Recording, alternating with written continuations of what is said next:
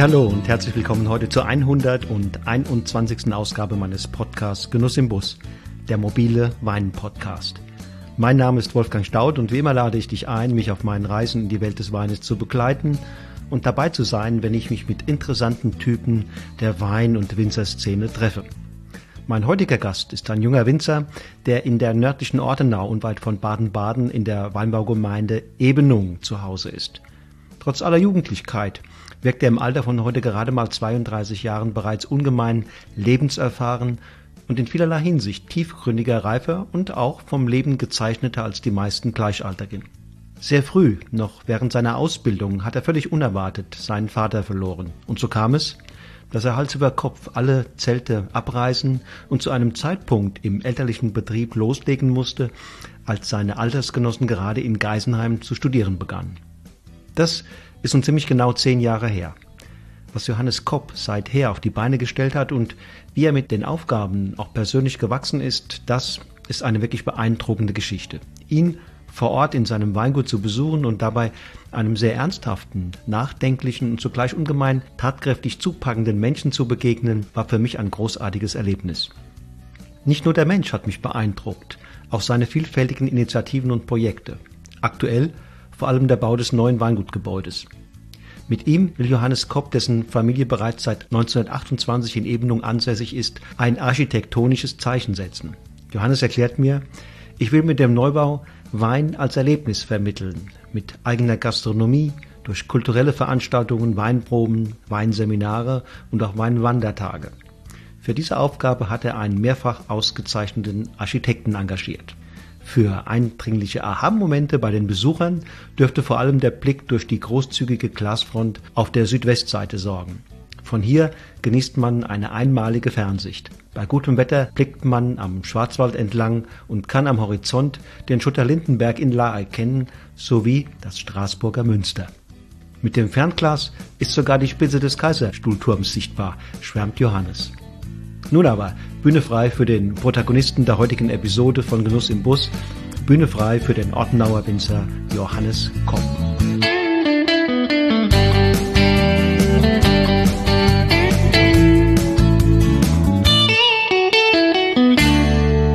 Ja, guten Tag, lieber Johannes. Hallo Wolfgang. Jetzt sind wir hier in, in, in Sinsheim, oder? Genau, Sinsheim mit Z. Mit genau. Z, ganz genau. Es gibt noch ein anderes, ne? Ja, genau, Richtung Schwaben. Genau. Ah, hier sind wir im Weinbaugebiet äh, Ortenau und das Untergebiet heißt, gibt es da einen Namen noch? Ja, es ist die Ortenau, ähm, es ist das Baden-Badener Rebland Mhm. vielleicht auch. Ja. Genau, Sinsheim und Baden-Badener Rebland. Was ist das Besondere dieser Ecke? Gut, also ich glaube, äh, die Ortenau innerhalb Badens natürlich sehr bekannt für ihre Rieslinge. Und wir hier in der nördlichen Ortenau ähm, komplett, wir unterscheiden uns eigentlich komplett von der Bodenstruktur und von der Kleinklimatik zur übrigen Ortenau, weil wir ja doch auch ja, etwas intensivere Böden haben, Lössböden und aber auch äh, wunderschöne äh, Gesteins, Urgesteinsverwitterungsböden wie den Buntsandstein. Und das kommt einfach daher, dass unser Berg hier, der Fremmersberg, um den sich der Weinbau hauptsächlich abspielt, in die Rheinebene hereingerutscht ist und wir so auch ein wunderschöner Blick entlang des Schwarzwalds haben. Ja. Aber ihr seid ganz nah dran am Schwarzwald, oder? Wir sind auch ganz nah dran am Schwarzwald, aber wir stehen ein bisschen mehr, wir haben ein bisschen bessere Aussicht, genau. Aussicht habe ich gesehen. Das ist ja großes Kino. Richtung ähm, Straßburg haben wir geguckt eben, ne? Genau. Ähm, den Kaiserstuhl hast du mir ungefähr angedeutet, wo er zu sehen ist. Das war heute nicht genau der Tag, glaube ich. Also bei gutem Wetter und mit einem Fernglas, dann sieht man den Kaiserstuhl. Und der ist wie weit weg von hier? Na gut, das sind, ich glaube, fast über 100 Kilometer. Oh ja. Mit bloßem Auge reicht's bis nach La, ähm, den ähm, Schutter Lindenberg in La, wo das Weingut Wörle sitzt, den sieht man von hier gut. Und äh, aber mit Fernglas dann auch den Kaiserstuhl, ja.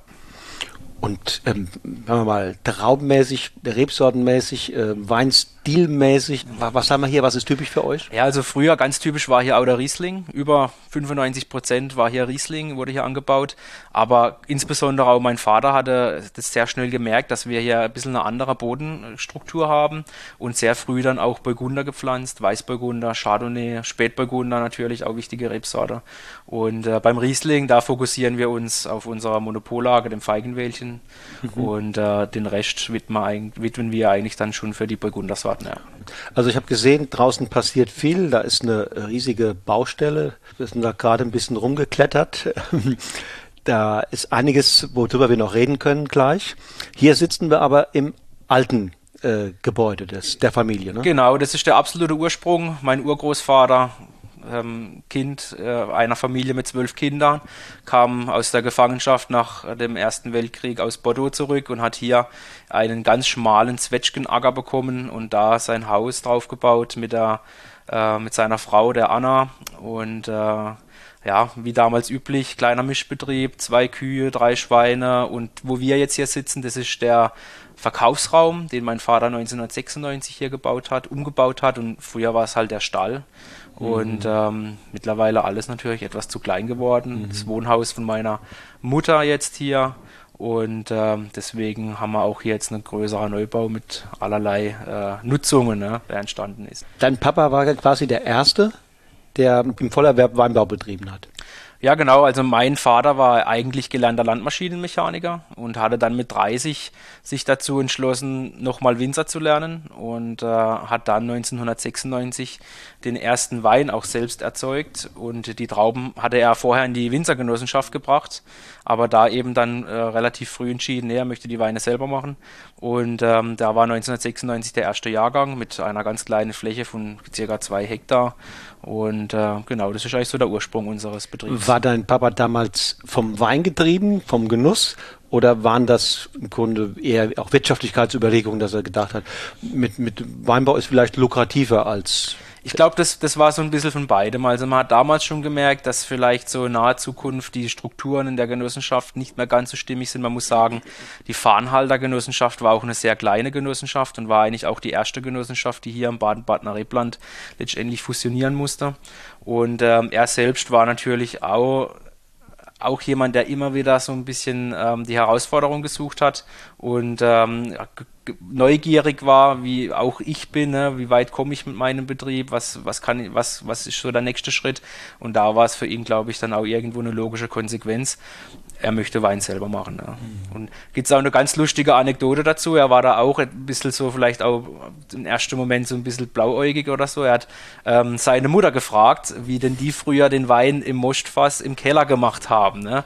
Und ähm, da gab es dann eben einfach auch dann ganz klar die Überlegung, äh, Junge, wenn du das selber machen willst, dann lernst nochmal richtig, ne? geh auf eine, eine, Abendschule, lern Winzer und mach ein Praktikum. Das Praktikum hat er übrigens im Breisgau gemacht, beim Bernhard Huber. Okay. Als der Schlussberg angepflanzt wurde, da war er live dabei, zumindest hat er immer berichtet. Ne? Und ja, ähm, was hatte er dir mit auf den Weg gegeben? Ja, also mein Vater war jemand, der ähm, eigentlich für mich immer auch eine Lösung hatte. Ja, also es gab immer, es ging immer vorwärts und äh, wenn irgendwo Schwierigkeiten waren, dann gab es auch immer eine Lösung.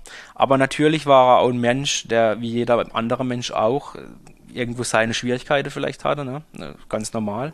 Und ähm, für mich war es im Nachhinein keine einfache Kindheit, aber eine einfache Kindheit ist vielleicht manchmal auch die glücklichere Kindheit, zumindest wenn man vielleicht zurückschauen kann, ähm, weil es da auch immer natürlich für mich viele Aufgaben gab und, und Dinge, die zu leisten waren und auch Problemstellungen, die vielleicht da waren. Und äh, aber ich habe es eigentlich immer irgendwie gelöst bekommen und es hat mir auch viel bedeutet, mit meinem Vater dann damals schon früh in junge Jahre viel zusammenzuarbeiten. Und im Rückblickend ist das eine wahnsinnig wertvolle Zeit für mich gewesen. Das heißt, für dich gibt es auch immer eine Lösung?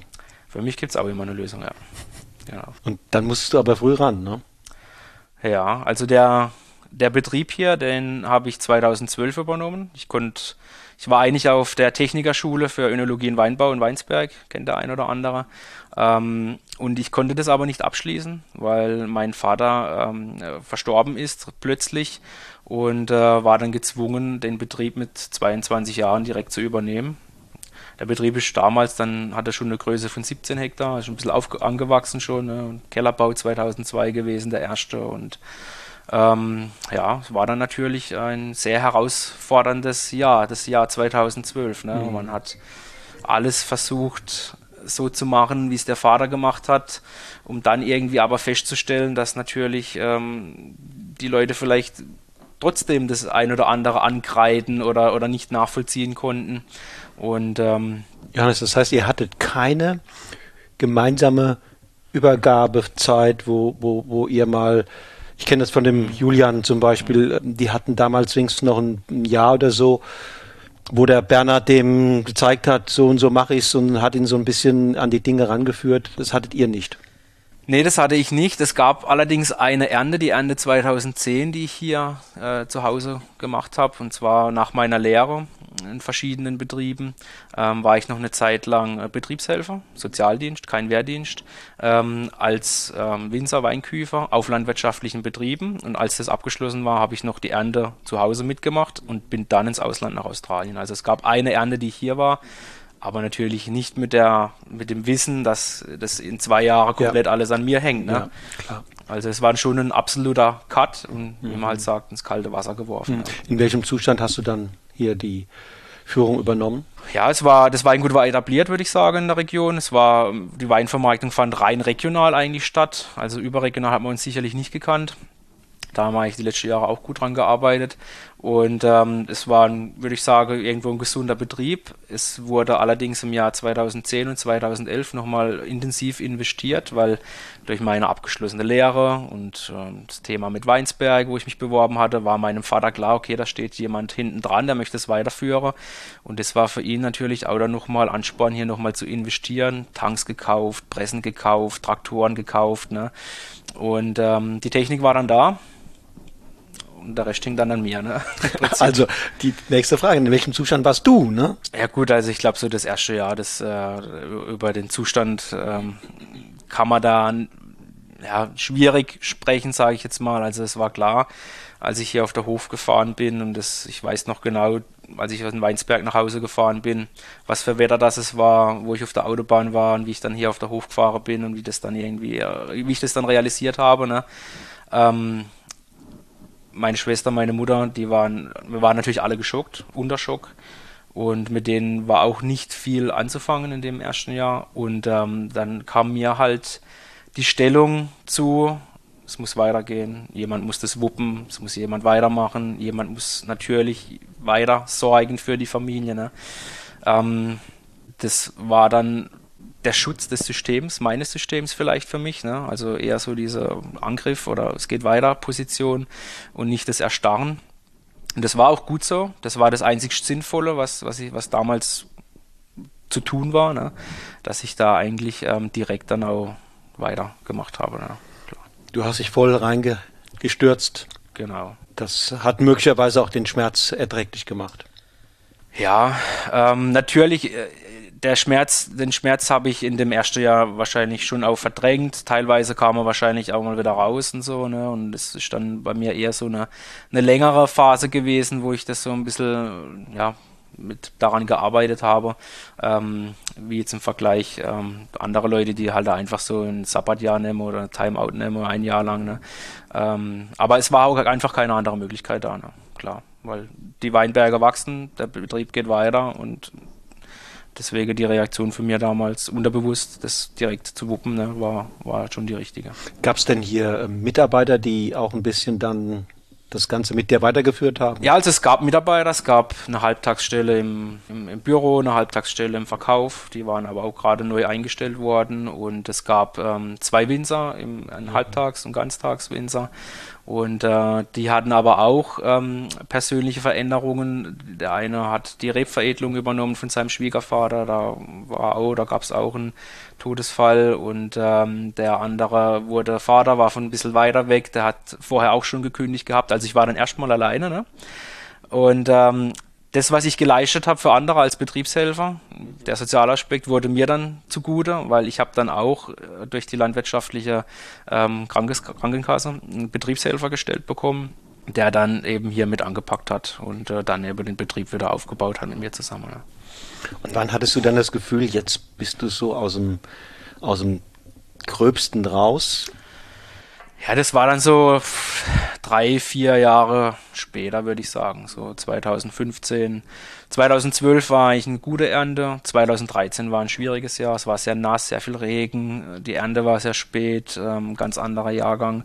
Ähm, 14 war, war auch nicht das einfachste Jahr und 15 war dann wieder ein gutes Jahr. Und irgendwie so hat man dann das Gefühl gehabt, im Jahr 15, 16 so, ja, eigentlich ist man doch jetzt da jetzt durch irgendwie, ne? Und mhm. Es läuft und geht weiter, ne?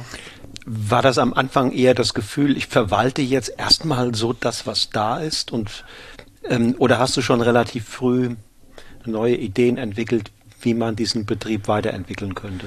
Ja, also das erste Jahr war natürlich total in diesem, ich mache erstmal alles so, wie es der Vater auch gemacht hat, um natürlich auch geringstmögliche Angriffsfläche für ja, die Menschen drumherum zu bieten. Ne? Und ähm, als mir aber dann irgendwie klar wurde oder dann immer mehr Erlebnisse gab, in äh, dem das eigentlich gerade egal war, was man da jetzt gemacht hat in dem ersten Jahr, weil die Leute das dann trotzdem anders werden, aus deren Hintergründe heraus natürlich, habe ich mich dann aber auch dazu entschlossen, rigoros Dinge auch irgendwo zu hinterfragen und ähm, auch Dinge anders zu machen und auch aus meiner Lehrzeit heraus bei Birklin Wolf 2008, 2009, die damals Umstellung auch zum biologisch-dynamischen Weinbau, kannte ich ja so ein paar Ansätze. Ne? Ähm, ich meine, als ganz junger Kerl ist das natürlich, äh, ja, hinterfragt man das dann schon nochmal anders, wenn man da Kuhhörner mit äh, Kuhscheiße, sage ich jetzt mal, stopft. Ne? Mhm. Aber über die Jahre hinweg kriegt man ein ganz anderes Verhältnis zu den Dingen und äh, ich habe dann auch bei uns hier im Betrieb den Mineraldünger seit 2013 weggelassen, ähm, keine Botrytizide mehr eingesetzt, keine Herbizide seit 16 mehr, keine Regulierungs- Pflanzenregulierungsmittel mehr eingesetzt und es war dann schon also die klare Ausrichtung Richtung, Richtung biologischer Anbau. Und äh, ja, seit 2019 eben auch zertifiziert dann oder eben in der Umstellungsphase und jetzt seit 2000, äh, Ende 21 äh, Demeter-Mitglied. Und es ist eigentlich schon ein recht konsequenter Weg jetzt gewesen. Und es war aber auch ein recht langer Weg. Aber ich glaube, dieser lange Weg war auch der richtige Weg. Weil nur in drei Jahren, das ist zu kurz, ne, das umzustellen. Ne. Und weinbaulich, also kellermäßig, ähm, hatte ich immer so Fokusthemen. Ja, zuerst weiß ich noch, war mir der Spätburgunder ganz wichtig, dann war es der Riesling, dann war es der Sekt. Ne? Jetzt bin ich wieder, komme ich wieder ein bisschen zurück, so ein bisschen am Riesling noch mal ein bisschen feilen. Und ähm, da arbeiten wir heute, würde ich sagen, auch komplett anders wie damals. Mhm. Wie muss ich mir das vorstellen? Feilen, was meinst du genau damit?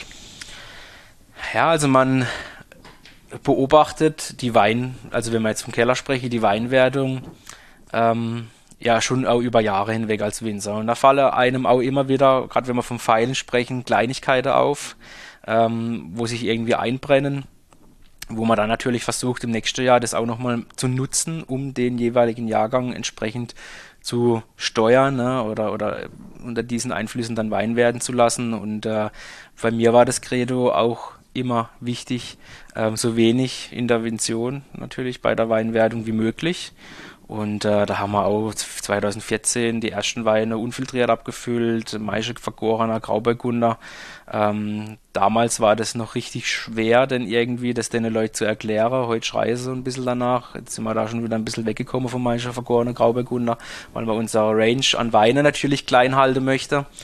Ähm, aber da gibt es immer ganz viele Ideen und, und wo man wieder, wieder sich anders austoben möchte und wo man dann eben auch in den feinen Dingen aber auch dann versucht zu feilen. Ja. Sind das denn geradlinige Entwicklungen dann auch in puncto Verbesserung, Qualitätsverbesserung nach oben oder sind das Zickzackbewegungen? Weil wenn du eine Stellschraube in die eine oder andere Richtung drehst, kann ich mir vorstellen, dass das nicht immer äh, das Ergebnis hat, was du dir wünschst, weil es ist ja in gewisser Weise auch ein Experiment, oder? Ja, also ich glaube, das war, bei mir war es so, dass ich am Anfang natürlich schon auch den Drang hatte, so in den ersten paar Jahren jetzt nochmal das so ein bisschen richtig ähm, Gas zu geben ne, und nochmal wirklich das Beste rauszuholen. Und ähm, da ist mir zum Beispiel bewusst geworden, dass man vielleicht im Spätburgunder von der Gerbstoffstruktur in den Anfangsjahren vielleicht doch ein bisschen zu kräftig war, ne? weil da gab es immer die Idee einfach äh, so wenig Intervention wie möglich, aber auch sehr spät abpressen. Also die Maische, die Spätburgunder lagen bei mir über drei Monate auf der Maische nach der Gärung. Ähm, aber ohne mechanische Belastung natürlich, dementsprechend weniger Gerbstoffauslaugung, aber trotzdem war es vielleicht ein bisschen zu viel. Mhm. Ne? Ähm, gab natürlich wahnsinnig langlebige Weine und ähm, jetzt in dem Alter jetzt oder zehn Jahre später, ne, bin ich definitiv feinfühliger unterwegs und versuche es auch feinfühliger abzuwägen. Ne? Gerade was, ähm, was dieses, das, das Thema Markt auch angeht. Ne? Also ich glaube, auf dem Niveau, wo wie die meisten oder vielen Winzer sich Gedanken über Wein machen, das ist 0,5 Prozent der Kunden machen sich so viel Gedanken. Ne? Und da muss man schon feinfühlig sein und ein bisschen mehr ab, abwägen, was für mhm. Sprünge das man da jetzt macht. Das heißt, es geht da gar nicht unbedingt um ein Besser immer, sondern auch um eine etwas andere Stilistik letztlich man entwickelt sich auch so ein bisschen an dem aktuellen Zeitgeist entlang. Mhm. Was lege, lege die Kunde jetzt gerade Wert auf, was lege ich Wert jetzt im Moment gerade, ne? Ähm, oder was ist meine Zielgruppe und, und, und was ist für mich wichtig und was ist eine richtige Entwicklung, was möchte ich mit meinem Betrieb eigentlich mal sein, darstellen oder für was steht der Betrieb, ne? was ist der Betrieb für die Mitarbeiter, für meine Familie und ähm, daran orientiere ich mich mhm. eigentlich mhm. jetzt mittlerweile schon auch viel mhm. verstärkt. Ne? Was würdest du denn sagen, wenn du eine Minute in einem Fahrstuhl Zeit hast? Was würdest du dem Menschen, der mit dir da drin steht, sagen, was dein Betrieb ausmacht? Was ist das Besondere, das, das Alleinstellungsmerkmal? Ja, da habe ich jetzt großes Glück, weil ähm, natürlich nicht jeder Winzer beschäftigt sich da ständig mit, aber ähm, ich habe mich jetzt vor kurzem erst sehr stark mit dem Thema beschäftigt, das mal zu Papier zu bringen, was eigentlich den Betrieb ausmacht, auch für meine Mitarbeiter gegenüber und die Grundsatzaussage ist eigentlich, dass unser Betrieb ein wahnsinnig wertvoller Betrieb ist für die Gesellschaft, also für alle um uns drumherum. Ähm, und dass wir, weil, warum? Naja, gut, weil unser Betrieb wir arbeiten mittlerweile natürlich sehr stark an der Natur orientiert. Wir, wir gestalten etwas, wir gestalten die Natur mit, mit der Beweidung mit unserer Hochlandrinder, wie die Art, wie wir die Weinberge bewirtschaften und wir schaffen etwas. Ja. Also wir verwalten nichts, wir, wir bringen ein Produkt auf den Tisch, was Freude bereitet, was Spaß macht, was Genuss ist, was Kulturgut ist und ähm, das ringen wir jedes Jahr der Natur ab. Also eine, ein, ein, ein Wahnsinnsprodukt eigentlich. Ne? Und ähm, was auch Jahrhunderte oder Jahrtausende überdauert hat in der Kultur der Menschheit. Und äh, natürlich verfolgen wir auch unsere Ziele und die wollen wir souverän verfolgen ne? und auch im Einklang mit unserer Umwelt verfolgen. Und das beinhaltet ja alles, das war ja auch äh, die, die menschliche Seite. Und ähm, das ist eigentlich so die Kern, Kernbotschaft von unserem Betrieb, würde mhm. ich sagen. Mhm. Und es ist natürlich, es ist kein Lebensmittel, es ist ein Genussmittel. Ähm, das ist kein Abstrich an dem, was du, was du ausgeführt hast. Aber umso wichtiger ist es, glaube ich, dass man, dass man quasi bei Produkten, die man jetzt nicht unbedingt zum Leben braucht, dass man da auch hohe Maßstäbe, hohe ethische Maßstäbe an deren Produktion anlegt. Also, dass man nicht hier sozusagen äh, die Natur belastet, Ressourcen verschwendet, etc. Also das ist, das ist ein anderer Maßstab nochmal. Man sollte es vielleicht auch an Lebensmittel generell anlegen, aber an Genussmittel muss man es definitiv. Ne? Mhm. Ja, ich, für mich auch so ein wichtiges, so ein wichtiger Punkt ist einfach so das Leben, das Lebendige, die Individualität von demjenigen. Das hat schon früh angefangen oder das erste Mal, wo ich das richtig registriert habe, war, als wir aus einem Spaß heraus angefangen haben, mit den Hochlandrinder, die zu züchten. Ne? Und wenn du dann da stehst und hast vorher als Kind jetzt nie den großen Kontakt, außer zu einem Hund oder so, also zu Tieren, ne? und du merkst auf einmal, dass jede Kuh einen total eigenen Charakter hat. Ne?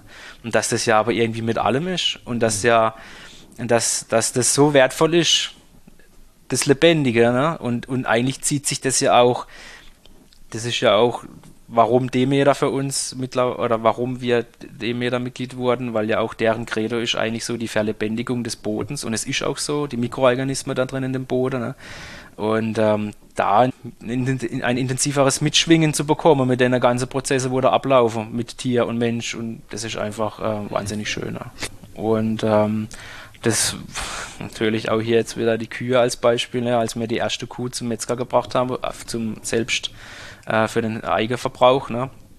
Also das ist wie wenn du dein Haustier dahin fährst. Das, das war, machst du nicht gerne. War eine Karfreitagskuh, also geboren am Karfreitag, weiß noch genau was für Wetter und noch ein Hütchen gebaut, weil es geschneit hat und oder sehr schlechtes Wetter war und dann bringst du da irgendwie hin und das war da das, das haben wir, also das verändert schon was. Das ist wahnsinnig. Ne? Und da die Bedeutung ist, wird da eine ganz andere. Ne? Und so ist es eigentlich mit vielem und es ist natürlich ein Prozess, der viele Jahre geht, so eine Umstellung von so einem Betrieb auf unter eine Menschen und das wird wahrscheinlich auch nie richtig abgeschlossen sein, weil es immer wieder neue Erkenntnisse gibt. Ähm, aber da einfach mehr Achtsamkeit in der ganze Dinge entgegenzubringen, ich glaube schon der richtige Weg, der der gesamten Gesellschaft auch wahrscheinlich gut tun würde. Ne?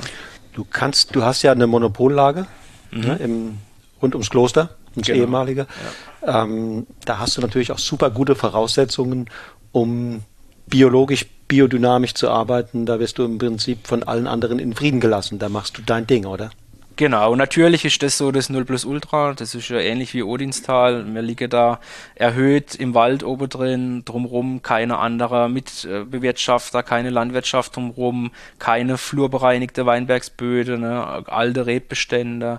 Ähm, war natürlich auch viel Arbeit, die Lage wieder zu rekultivieren, die war in einem schlechten Zustand. Aber das ist natürlich das 0 plus Ultra da oben, das ist klar. Aber auch in den anderen Lagen ist es wichtig, dass man so arbeitet, weil es kommt ja auf jeden Einzelnen dran, dass er es einfach so macht. Ne? Ja, ja.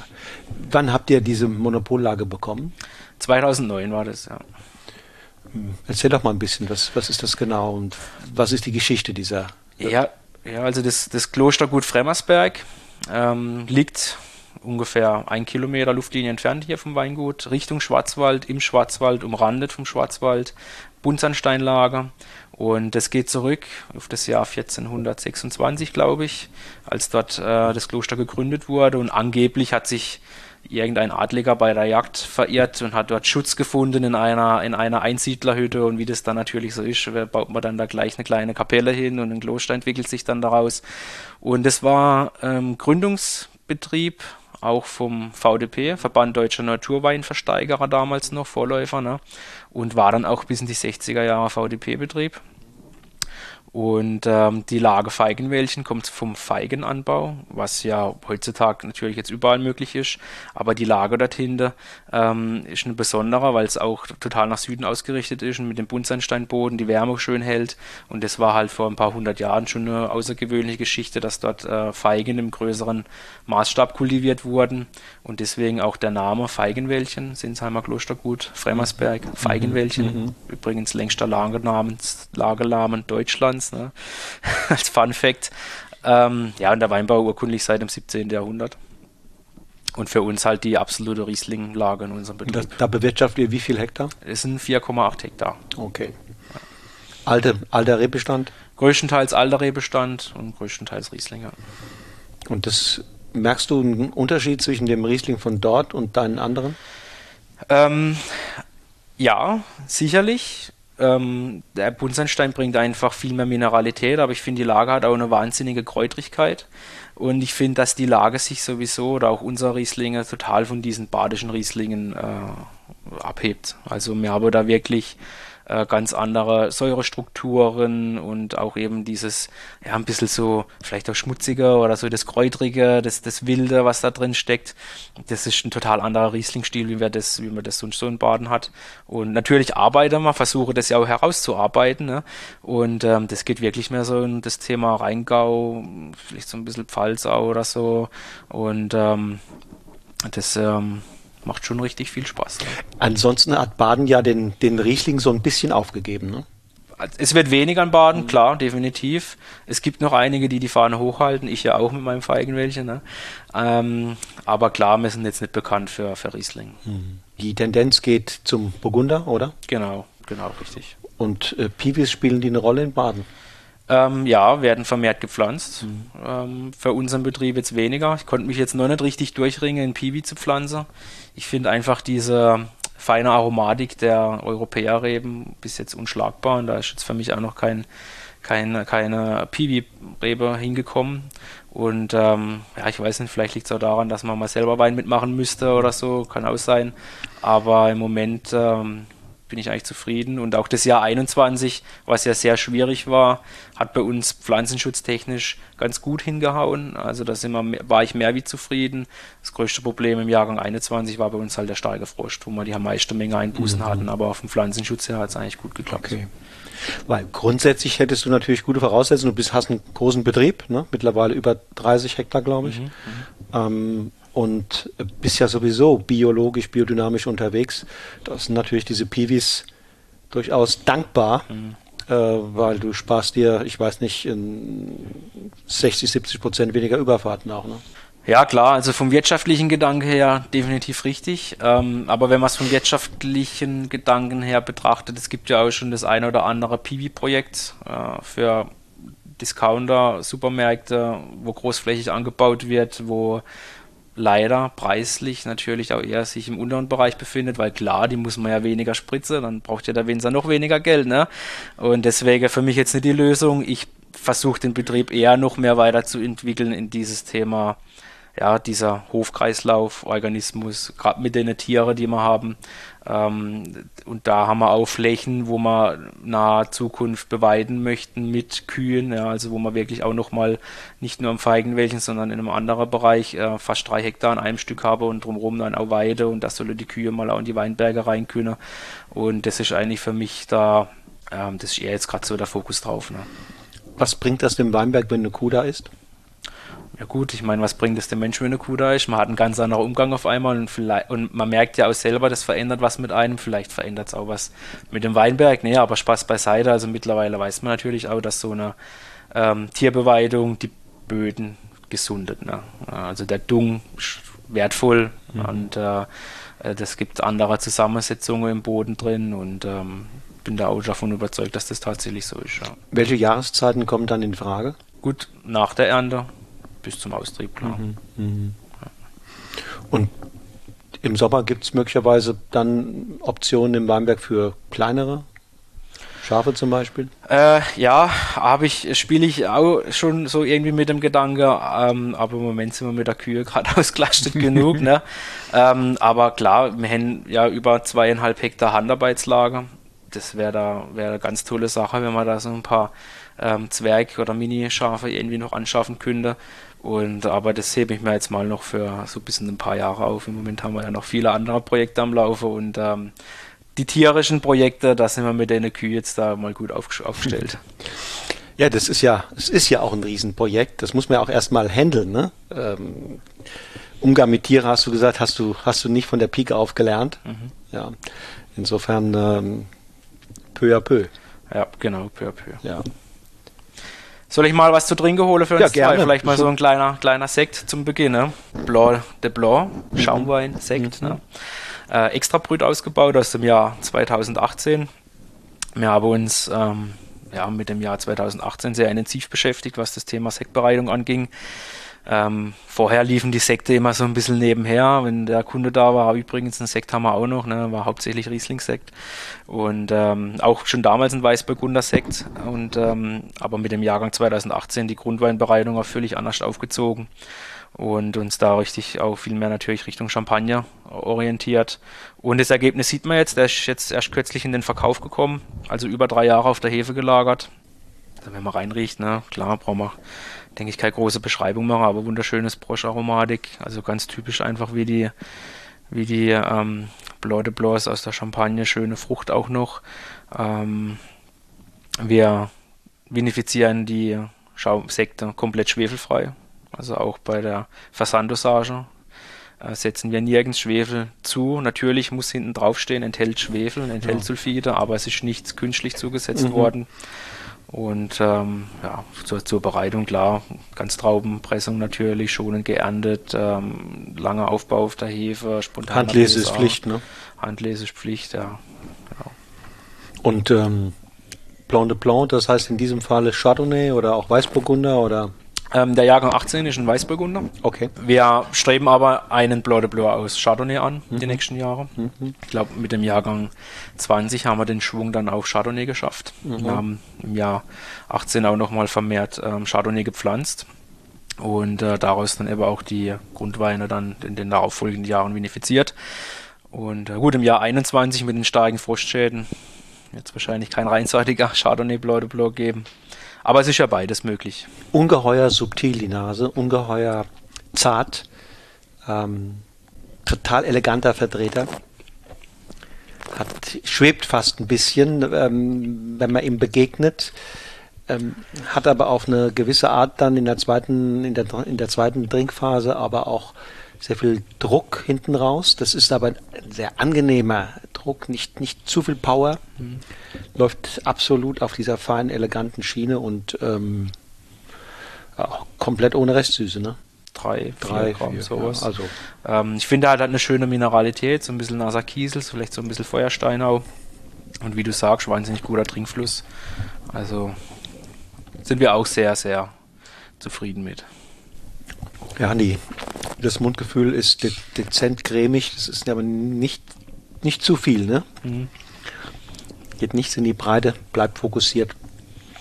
Also so ein Vertreter, der einerseits sehr fein, elegant und hochwertig ist, aber auf der anderen Seite so enorm leicht zu trinken ist. Ne? Mhm, so, so, so, so soll es ja sein. Ja, ne? ja, ja das, das, Irgendjemand muss ja den Wein auch trinken, wo wir machen. Das ist so einer, wo man sagt, Mensch, der geht gut. Genau. Der läuft. Ja. Ja, fein. Und der drei Jahre hast du auf der Hefe? Mhm. Also frühestens nach drei Jahren werden die runter degauchiert und ähm, wir haben, wir stellen unsere Qualitätspyramide im Moment gerade um. Wir haben ja ein, ein dreistufiges System mit ähm, Gutswein, dann die Terroirweine, was quasi den Ortswein gleichkommt, nur dass wir die halt nach den verschiedenen Böden mhm. betiteln, weil wir die Möglichkeit einfach hier haben mit sieben verschiedenen Bodenarten im Betrieb und dann die Lagenweine. Mhm. Und hier wird es eben einfach zukünftig noch äh, eine große Lage geben und eine erste Lage geben, also somit vierstufige Pyramide.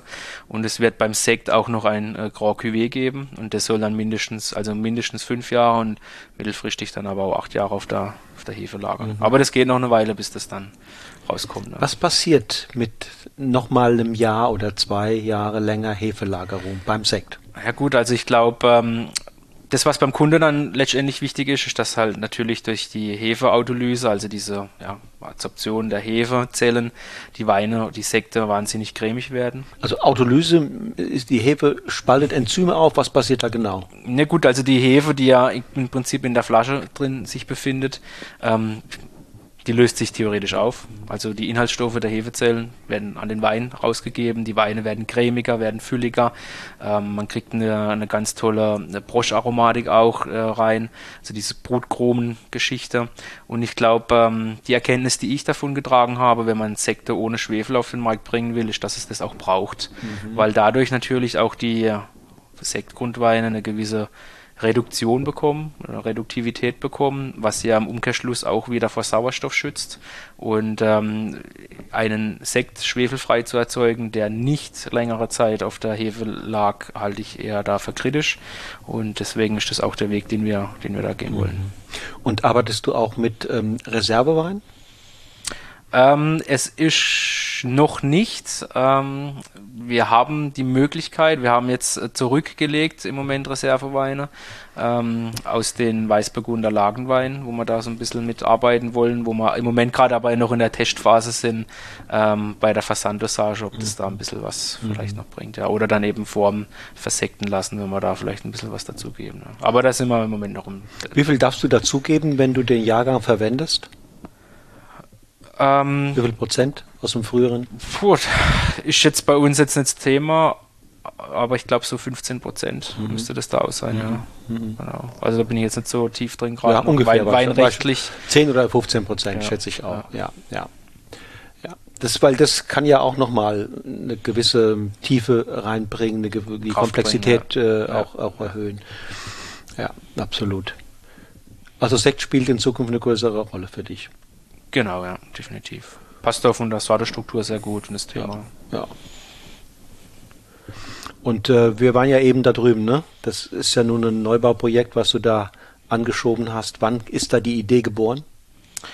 Gut, die Idee wurde 2016. Mhm. So irgendwo spruchreich. Gab es ne? einen bestimmten Anlass? Wo hast du gesagt, jetzt, dass ich hier quillt alles aus den Nähten, ich komme hier nicht mehr klar? Oder was war so der Auslöser? Ähm, klar, sicherlich das Thema mit dem Platz. Dann, wie stelle ich den Betrieb für die Zukunft auf? Ja. Ähm, und letztendlich auch durch die Zeit in Australien hatte ich viel Kontakt mit Südafrikanern, war dann auch öfters in Südafrika. Dort gibt es ja auch ganz viele tolle neu gebaute Weingüter, aber auch sehr schöne alte Weingüter, einfach sehr tolle Konzepte von Weingütern. Mhm. Und das gab, war auch so ein bisschen der Ideebringer. Und ähm, für mich persönlich aber natürlich, okay, Zukunftsfähigkeit des Betriebs. und ähm, der Platzmangel, ne? wahnsinniger mhm. Platzmangel hier. Warst du damals schon gewachsen oder bist du erst danach nochmal noch mal deutlich gewachsen? Sowohl als auch. Mhm. Sowohl als auch eigentlich. Mhm. Ja. Und ja, das ist beeindruckend. Wir sind da durch die äh, einzelnen Abteilungen gelaufen. Äh, wie kommt man dann, dann zu so einem so der, also Projektidee, die man dann auch tatsächlich in einen Plan, in einen mit dem Architekten umsetzt? Äh, dauert das äh, Jahre oder geht das relativ schnell dann? Ja, also ich glaube, ähm, wichtig war natürlich ein, auch einen Architekt zu finden, mit dem man auf einer Ebene ist. Und das ist auch hier hatte ich, glaube ich, Glück, weil das, das bin ich sehr zufrieden mit, auch auf der menschlichen Basis. Das läuft wirklich gut. Und ähm, das ist nicht selbstverständlich. Und ähm, natürlich musste er aus meinen Vorstellungen, Ideen heraus irgendwas zu Papier bringen. Und wie gesagt, das ist ihm sehr gut gelungen. Und ähm, das Resultat sehen wir jetzt und müssen mhm. natürlich äh, sehr glücklich das Ball dann auch eröffnen zu dürfen. Ja. Im Herbst. Im Herbst, genau. Richtung Ende August ist im Moment geplant. Ja. Also wir sind ja durch drei Ebenen gelaufen, ne? Genau. Ist das richtig? Ja. Eine, eine, eine Basis, eine Base unten. Keller, und dann, genau. Genau. Ähm, was kommt dahin? Also wir haben im unteren Bereich haben wir den äh, neuen Holzfasskeller für unsere Barrikfässer und auch für neue Holzfässer, die wir dort unterbringen möchten. Wir möchten halt viel mehr auch mit Holzfässern arbeiten bei der Vinifizierung, weil das einfach auch mit der Spontangärung eine total spannende Geschichte ist und ich ein sehr großer Holzfreund bin. Und ähm, das ist im Moment nicht möglich, so wie die Betriebsstruktur ist, weil wir total ausgelastet sind platzmäßig und äh, dort findet es dann zukünftig statt. Äh, das ist auch einsehbar für die Leute, also sie kommen durch den Haupteingang rein, quasi ebenerdig, aber trotzdem in den Keller, also die laufen ins Dunkle hinein und haben dann eben rechts den, den Holzfasskeller, links sind dann äh, schon ein kleines Lager und mhm. noch so ein Raritätenraum und mhm. dann gehen sie... Wie viel ja. Quadratmeter sind das unten dann? Ungefähr. Also das Gebäude hat eine Grundfläche, wenn man oben drauf schaut, von 800 Quadratmeter. Aus der Vogelperspektive. Eine Grundfläche. Genau. Okay. Und dann geht man eine Treppe hoch. Dann geht man eine Treppe hoch. dann wird heller. Dann wird heller, läuft man ins Licht und wenn man dann oben die Treppe rauskommt, steht man quasi vor der Fensterfront mit Blick in die Rheinebene. Viel Licht, viel Helligkeit, Blick Richtung, Richtung Süden, Richtung Kaiserstuhl, Richtung Straßburg, entlang am Schwarzwald. Und das ist unsere Vinothek dann wo man dann drinnen wie auch draußen sitzen kann. Ähm, Soll es kleine Weinprobenmöglichkeiten geben.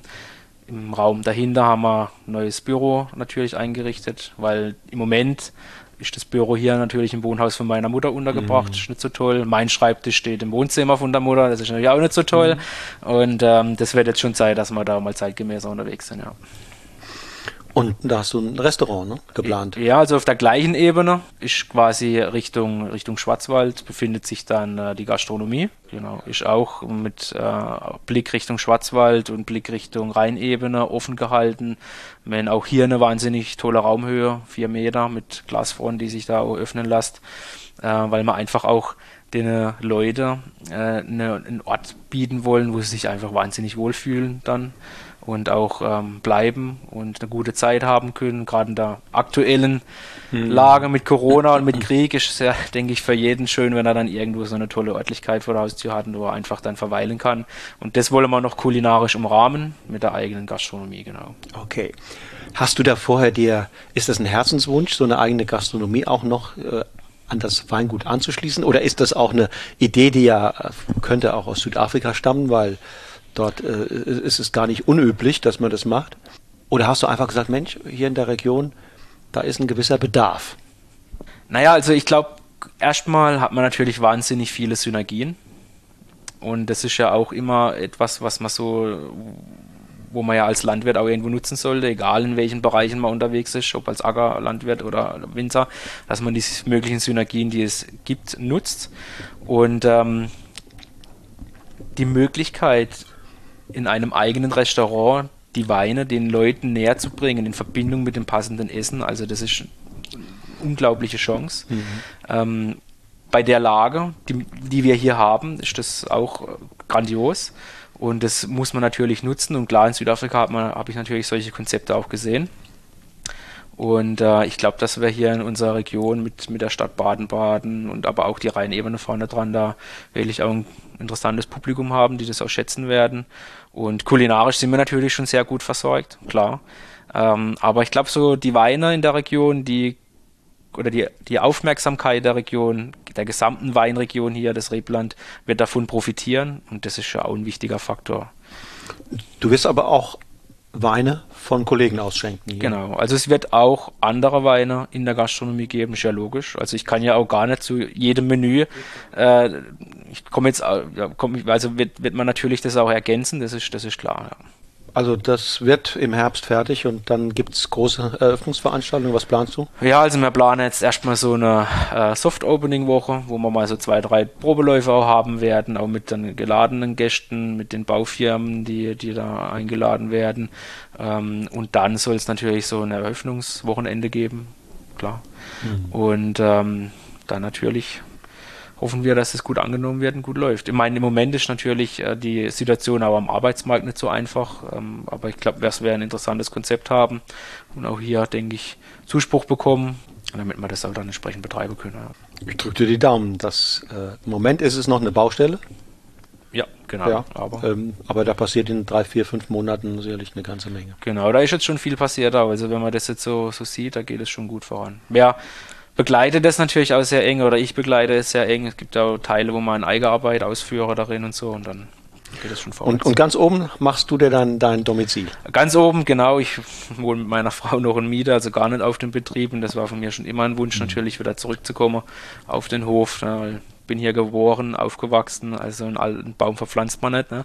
Und ähm, das äh, hat sich da eben angeboten, einfach auf das Dach oben drauf nochmal eine Wohneinheit zu setzen und das haben wir auch ähm, habe ich mir auch einen kleinen Wunsch erfüllt. Das ist ein Holz 100 Gebäude, also massive Holzwohnungen. Da haben wir halt aus statischen Gründen auch viel Beton natürlich gebraucht. Ne? Aber oben ist reiner Holzbau und ähm, ich glaube, da werde ich mich mal richtig wohl drin fühlen. Ne? ja, also das äh, haben eben schon gesagt, das ist äh, wie ein Urlaubsdomizil. Wenn man da den Schwarzwald und, und, und die Rheinebene guckt, ähm, sehr, sehr schön. Und es fügt sich auch, sagen wir mal, von der äh, Gebäudearchitektur her und von der, von der ganzen Anlage her schon so ein bisschen auch in die Umgebung hier ein. Ne?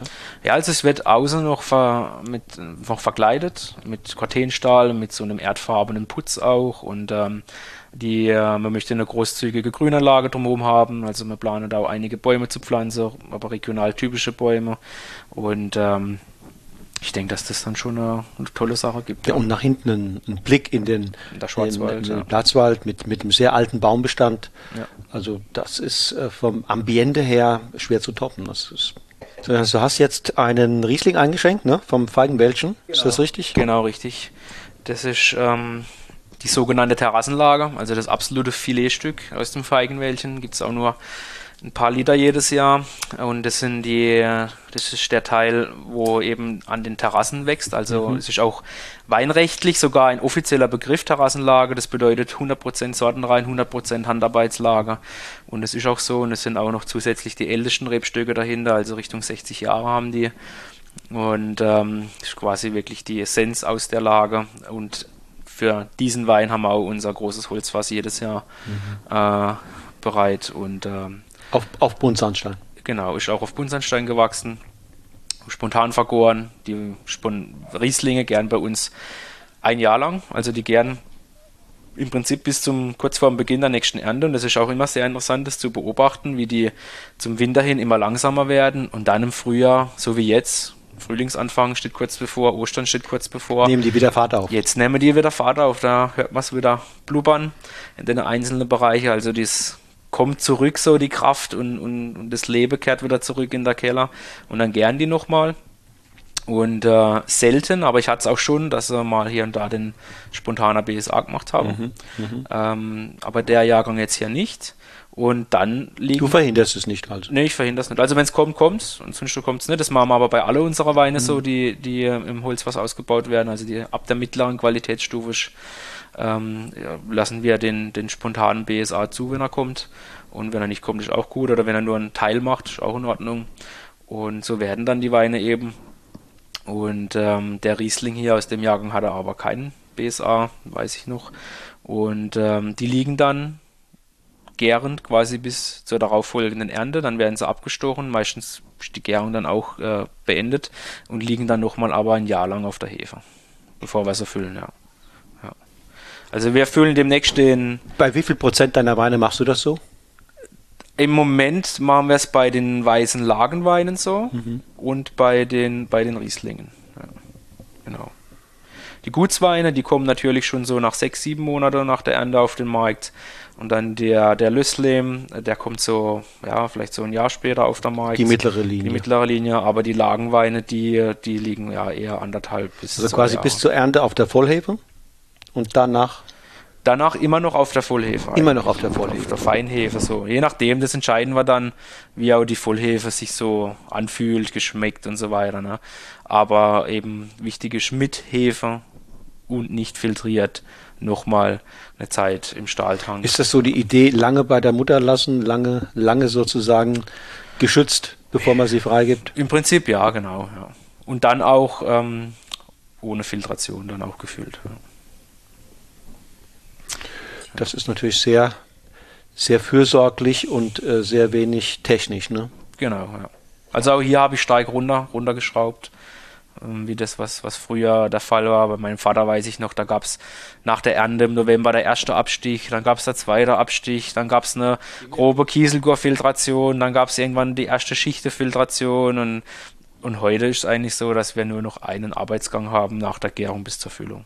Außer die Weine, die länger liegen, die wir halt umlagern mal aus dem Holzfass in den Stahltank. Äh, aber ansonsten ist es eigentlich direkt von der Hefe Richtung mhm. Abfüllmaschine.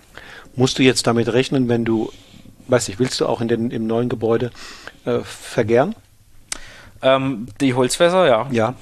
Hast du das, hast du da Sorge, dass da die, die Mikrobiologie da unter Umständen erst eine Weile braucht, bis das ähnliche Ergebnisse zeitigt wie in deinem alten Keller? Ähm, Sorge habe ich da jetzt keine, großartig, ähm, weil wir, wir auch die gebrauchten Fässer mit mitnehmen. Mit ja. ja, ist klar. Und ähm, letztendlich erhoffe ich mir aber eigentlich, du hast ja gesehen bei uns, äh, dem Platzverhältnis und so weiter, ist nicht so einfach, dass wir da eine bessere Kontinuität von der Klimatik einfach haben. Ne? Dass die, weil das ist ja das, was einem Wein schadet, wenn er mal 10 Grad hat und dann wieder 18 Grad hat. Ne? Also der sollte eigentlich kontinuierlich äh, liegen und das haben wir da im Neubau denke ich, jetzt gute Möglichkeit. Ja. Mhm. Mhm.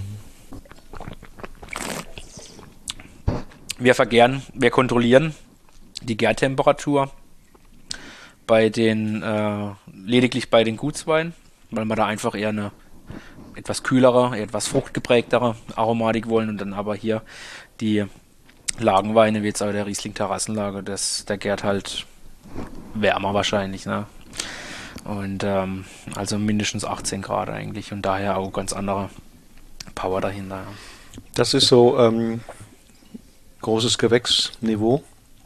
Weil das hat ja, das ist ja enorm extraktreich, ne? Das ist äh, irre Substanz. Mhm. Wahnsinnig geringer Erträgehalt. Also diese ja. alten Rebstöcke, die sind ja auch noch dicht gepflanzt. Also ich glaube, die Gassenbreite ist 1,20 Meter und dann mhm. auf einen Meter. Mhm. Und äh, uralte Stöcke und ganz, ganz wenig Ertrag. Klar, wir wollen auch, dass die den Ertrag selbst regulieren. Also mit, dem, mit, der, mit, mit der Düngung sind wir da sehr zurückhaltend, wenn wir überhaupt mal was düngen. Ne? Dann sowieso auch nur organisch und so weiter. Aber ähm, da haben wir natürlich wirklich nur so drei, vier Trauben pro Stock. Ne? Ja, man, man riecht förmlich auch die, die super gute Reife der, der Trauben. Der Wein ist, hat eine gewisse, hat eine goldgelbe Farbe fast. Und, und so stelle ich mir jetzt auch die Trauben vor, wenn ich mir die, und trotzdem wahrscheinlich kerngesund, aber es keine Botrytis oder was im Spiel. Ja, und sehr kleinbärig auch. Sehr, sehr kleinbärig. Dicke Beerenschale. Meistens goldgelb, ja, oder eigentlich ja, dann ist man überrascht, wenn man, wenn der Wein so aussieht und wenn er in den Mund kommt mit seiner mhm. gewissen Fülle, dass er dann nachher trotzdem mit einer Mineralität, mit einer, mit einer mhm. feinen Salzigkeit, mit, mit ähm, auch dieser enormen Spannkraft rausgeht. Der, der fällt nicht hinten raus so auseinander, sondern der behält Format und das ist, das ist schon Kino, ne? Großes ja, Kino. Ja. Also ja, ich glaube, die wenigsten Riesling-Fans würden dessen Baden, glaube ich, erwarten. Ja. Aber die Lage gibt es her und eben auch mit dem Buntsandstein, der ja für Baden auch eher rar ist, vielleicht in den ein oder anderen Schwarzwaldtälern ein bisschen, aber sonst eher ja Südpfalz. Wie viel, ich muss mal fragen, wie viel Säure hat er? Der liegt bei ca. 8, also so 7,8 glaube ich sogar. Also auch deutlich erhöht, wie das, was so im restlichen Baden wahrscheinlich typisch ist. Und, und das passt perfekt zum Gesamteindruck, ne? Mhm. zum Gesamtgefüge. Ich meine, der Buntsandstein bringt ja auch nochmal die Säure ganz anders raus, wie jetzt äh, in, in Lehm oder ein Löss oder ein kalkhaltiger Boden, ne? weil das nicht so abgepuffert ist. Und ähm, ich glaube, das schon für, für den Riesling die absolut richtige Lage ja. ist. Ja könnt ihr happy sein, dass er, dass er hier sowas, sowas genau. habt. Äh, weil man muss gar nicht so viel, extrem viel machen, ne, damit das rauskommt. Das ja. wächst im Grunde genommen dort. Eigentlich nichts, ne? ja, ja. nur Begleiter und, und äh, ein bisschen arbeiten müssen wir natürlich auch. Ähm, aber klar, es ist auch deswegen wertvoll, dass man die Natur da irgendwie so ein bisschen halt einfach mit begleitet. Ne? Und wie war das damals? Konntet ihr das durch einen Zufall übernehmen? Ja gut, es war halt es, es, die Geschichte war eigenständiges Weingut bis in die 60er Jahre, auch, ich äh, glaube, als VDP oder auch als VDP-Weingut. Dann hat es ein anderer Betrieb gepachtet. Da gab es dann aber Zerwürfnisse zwischen Pächter und Verpächter und dann ging es in die Genossenschaft und in der Genossenschaft wurden die Zeiten auch schwieriger, sehr aufwendig zu bewirtschaften in der Lage. Da hat dann auch die Muse ein bisschen nachgelassen dahinter. Die Weinberge waren im schlechten Zustand. Mein Vater, das ist ja auf direktem Weg von uns Richtung Baden-Baden. Und äh, der ist schon da öfters dran vorbeigefahren. Das hat ihm natürlich auch ein bisschen im Herz wehgetan, diese tolle Lage, wie die da zugrunde geht. Und dann haben wir das eben 2009 dann gepachtet, übernommen und ähm, es hat dann aber zwei Jahre gebraucht, obwohl die Lage ja bestockt war, bis wir die erste nennenswerte Ernte einfahren konnten. Und das war dann 2011. Mhm. Und heute immer noch in Pacht oder habt ihr es mittlerweile übernommen? Nee, es ist immer noch in Pacht. Immer noch in Pacht. Also das Kloster wurde 1890 entsakristiert. Und da hat es mhm. eine private mhm. Familie mhm. erstanden. Und ähm, ja, also ich glaube, wenn, wenn man es familiär nicht unbedingt verkaufen muss, sowas, also würde ich jetzt auch nicht verkaufen. Ne? Genau. Eine Frage, Johannes, hatte ich noch vorhin, die lag mir auf der Zunge. Ich habe sie aber ähm, dann vergessen, während wir darüber gesprochen haben, über dein Neubauprojekt. Und zwar, ähm, welchen Zeithorizont? Du hast gesagt, du hast angefangen 16, 17 damit, damit mit ersten Ideen, mit Architektenentwürfen etc. rauszugehen. Und jetzt haben wir aber 22, ne? Mhm. Wenn ich jetzt hochrechne, ist es dann es ist dann aber doch eine lange Zeit. Ja, klar. Also irgendwo stehen da sechs Jahre, die da irgendwie verpufft sind, vergangen sind. Und ähm, es ist in Deutschland natürlich nicht ganz so einfach immer meine, wir können froh sein, wie gut dass es uns hier geht, klar, aber es gab schon die ein oder andere Hürde auch, das umzusetzen. Als landwirtschaftlicher Betrieb ist man ja eigentlich privilegiert, im Außenbereich zu bauen. Wir sind hier im Außenbereich. Allerdings die Gastronomie ist gewerblich, also die Gastronomie hat auch eine Vollkonzession, Gewerbebetrieb. Und ähm, da reicht dann die landwirtschaftliche Privilegierung nicht dafür aus. Und deswegen mussten wir einen vorhabensbezogenen Bebauungsplan entwickeln, also erstmal das Land baureif machen ein Baugebiet drauf entwickeln. Und dann konnte man die Baugenehmigung stellen. Und ähm, das hat natürlich auch viele Gutachten mitgezogen. Also ich weiß noch, äh, das haben wir im Gemeinderat, wurde das vorgestellt, das Projekt, um erstmal ab, abzufragen, geht die Gemeinde denn sowas mit? Ist das überhaupt interessant? Möchte die sowas hier oben? Und da war dann hundertprozentige Zustimmung. Und dann war der nächste Termin ein Behördengespräch mit äh, 13 verschiedenen Behörden was es denn bedarf, so ein Projekt überhaupt umsetzen zu können. Ne? So musste man das auch erstmal in der Gemeinde äh, ausloten. Dann gab es natürlich noch ein bisschen Aufruhr hier. Wir sind ein sehr kleines Dorf mit 78 Einwohnern, wo, wo es dann so eine kleine Bürgerinitiative gab, die haben. Für dein Projekt? Es gab für mein Projekt eine Initiative, aber es gab auch welche, die, die da dagegen geschossen haben. Das musste natürlich auch alles erstmal ausgelotet und austariert werden und äh, hat auch Zeit gekostet und äh, ja, letztendlich ähm, haben wir dann im November 20 mit dem Bagger begonnen, ne? Mhm. Aushub. Okay. Und ähm, für das, dass wir Corona haben äh, und, und Baustoffmangel und Arbeits, Arbeitsmangel und so weiter oder Arbeitermangel haben, läuft es aber eigentlich sehr gut. Also seit Ende 20, das ist jetzt gut anderthalb Jahre jetzt her, ne? so, genau, so die ja. Richtung. Okay, ja, dafür ist da, dann, ab dann ist es Tempo gut. Ab da ist Tempo gut, ja. Und sag mal, deine Frau spielt ja auch irgendwie im Hintergrund noch eine Rolle, ne? Genau, die Alina ähm, ist seit Februar im Unternehmen, letztes Jahr, also die ist jetzt äh, ein gutes Jahr dabei.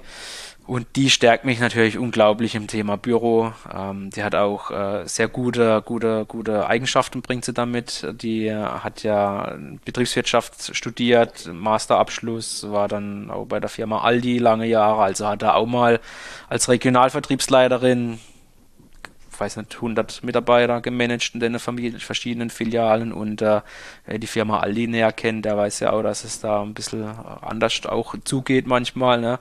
dass da viel abverlangt wird und ähm, hat dann jetzt die Chance ergriffen, letztes Jahr im November. Ja, dich ein bisschen ja, zu dirigieren. Genau, mich zu dirigieren, hier einzusteigen. Nee, ist mir wahnsinnig, wahnsinnig große Hilfe, gerade was das Thema Büro angeht. Ja, das kann ich mir vorstellen. Macht und im Verkauf auch oder nur Büro im, im Backoffice? Klar, Verkauf, Handel, mhm. also so Key-Account-Kunde, größerer Kunde, wo sie da direkt betreut. Ne? Mhm. Genau Außendienstmitarbeiter, wo mhm. sie einfach die ganze Abstimmung macht.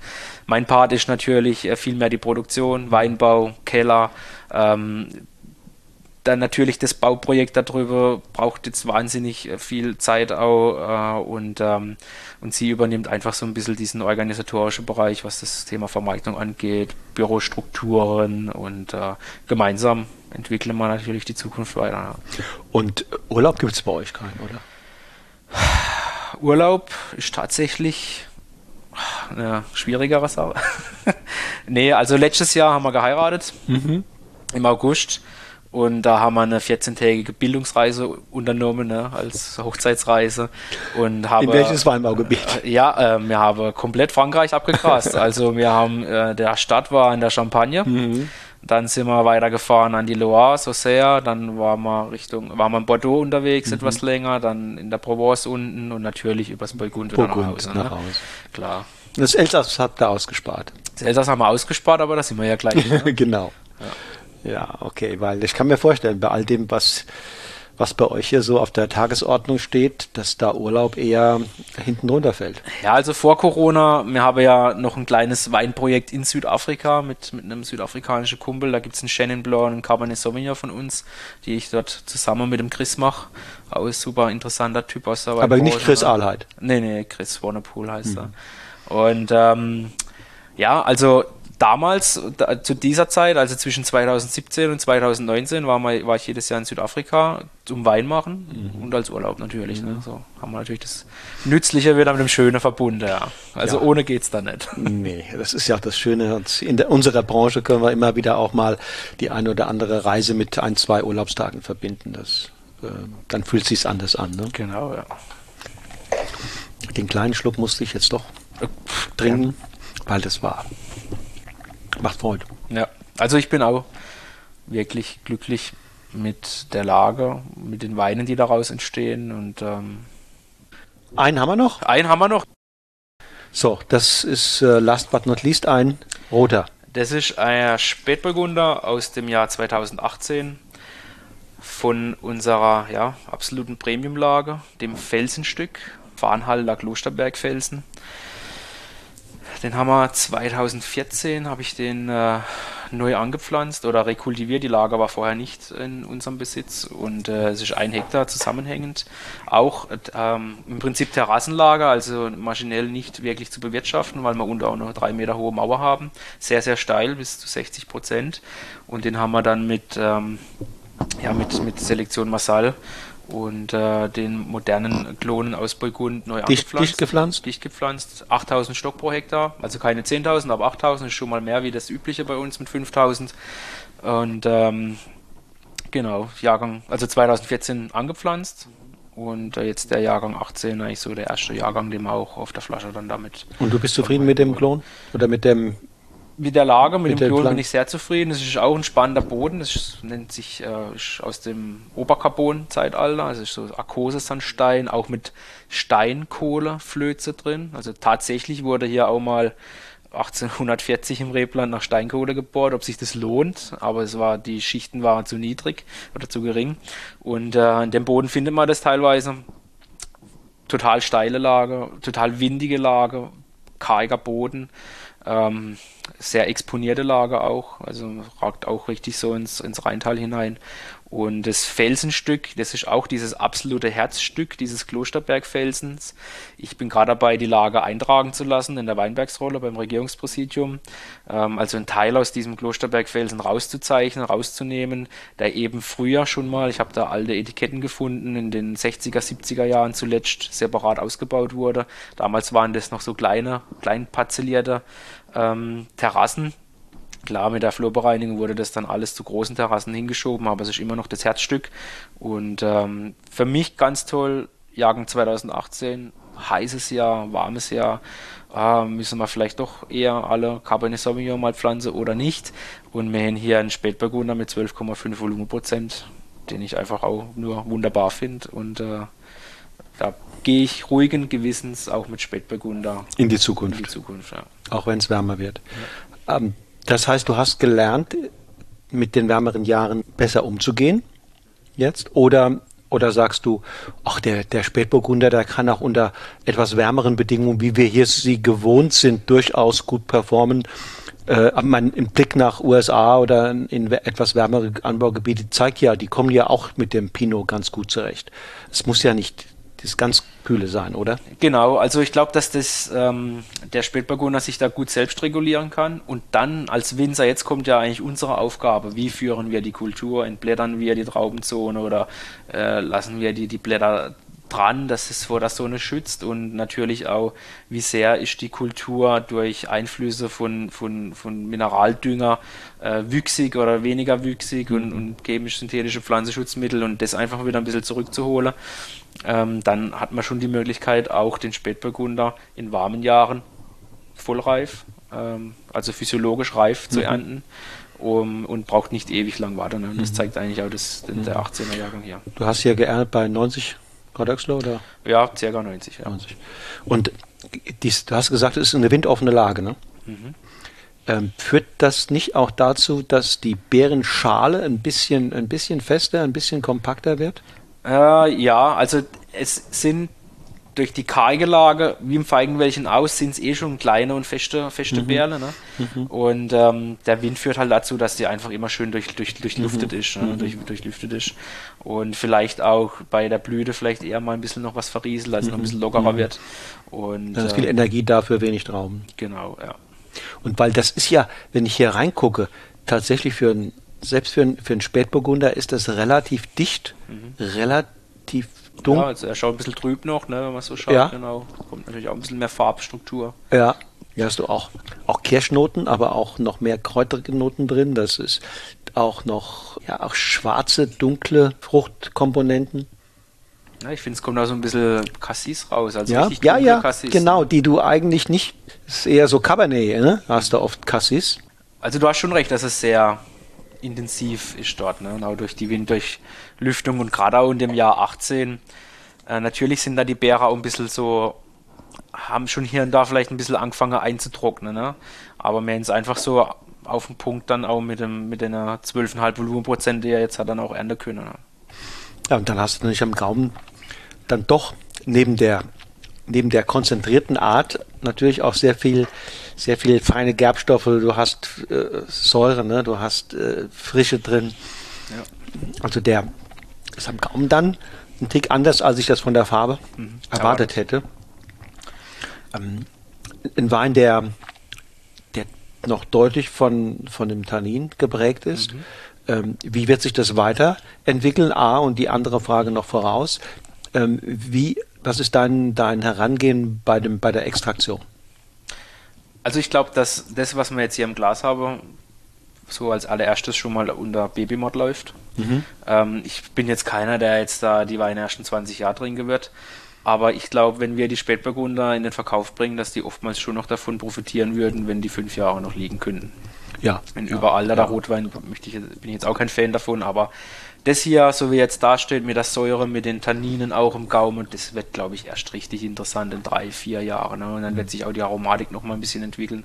Ich habe ihn jetzt auch frisch aufgemacht, das war man vielleicht auch eher. Nee, das ist ja gut, dass man den pur ja, so sieht, wie er ist. Ne? Denke ich auch. Finde ich, ich auch. Denke ich auch, aber ähm, es hat auch gezeigt, dass er halt noch ja, wahnsinnig jung ist und am Anfang war er so ein bisschen reduktiv und ich also ich auf jeden Fall zurücklegen. Und bei der, bei der Extraktion Natürlich haben wir hier auch mit, mit, äh, mit ähm, Stielgerüst vergoren, ne, um ein bisschen diese Gerbstoffstruktur da reinzubringen. Und äh, ist ja auch unser Premium Spätburgunder.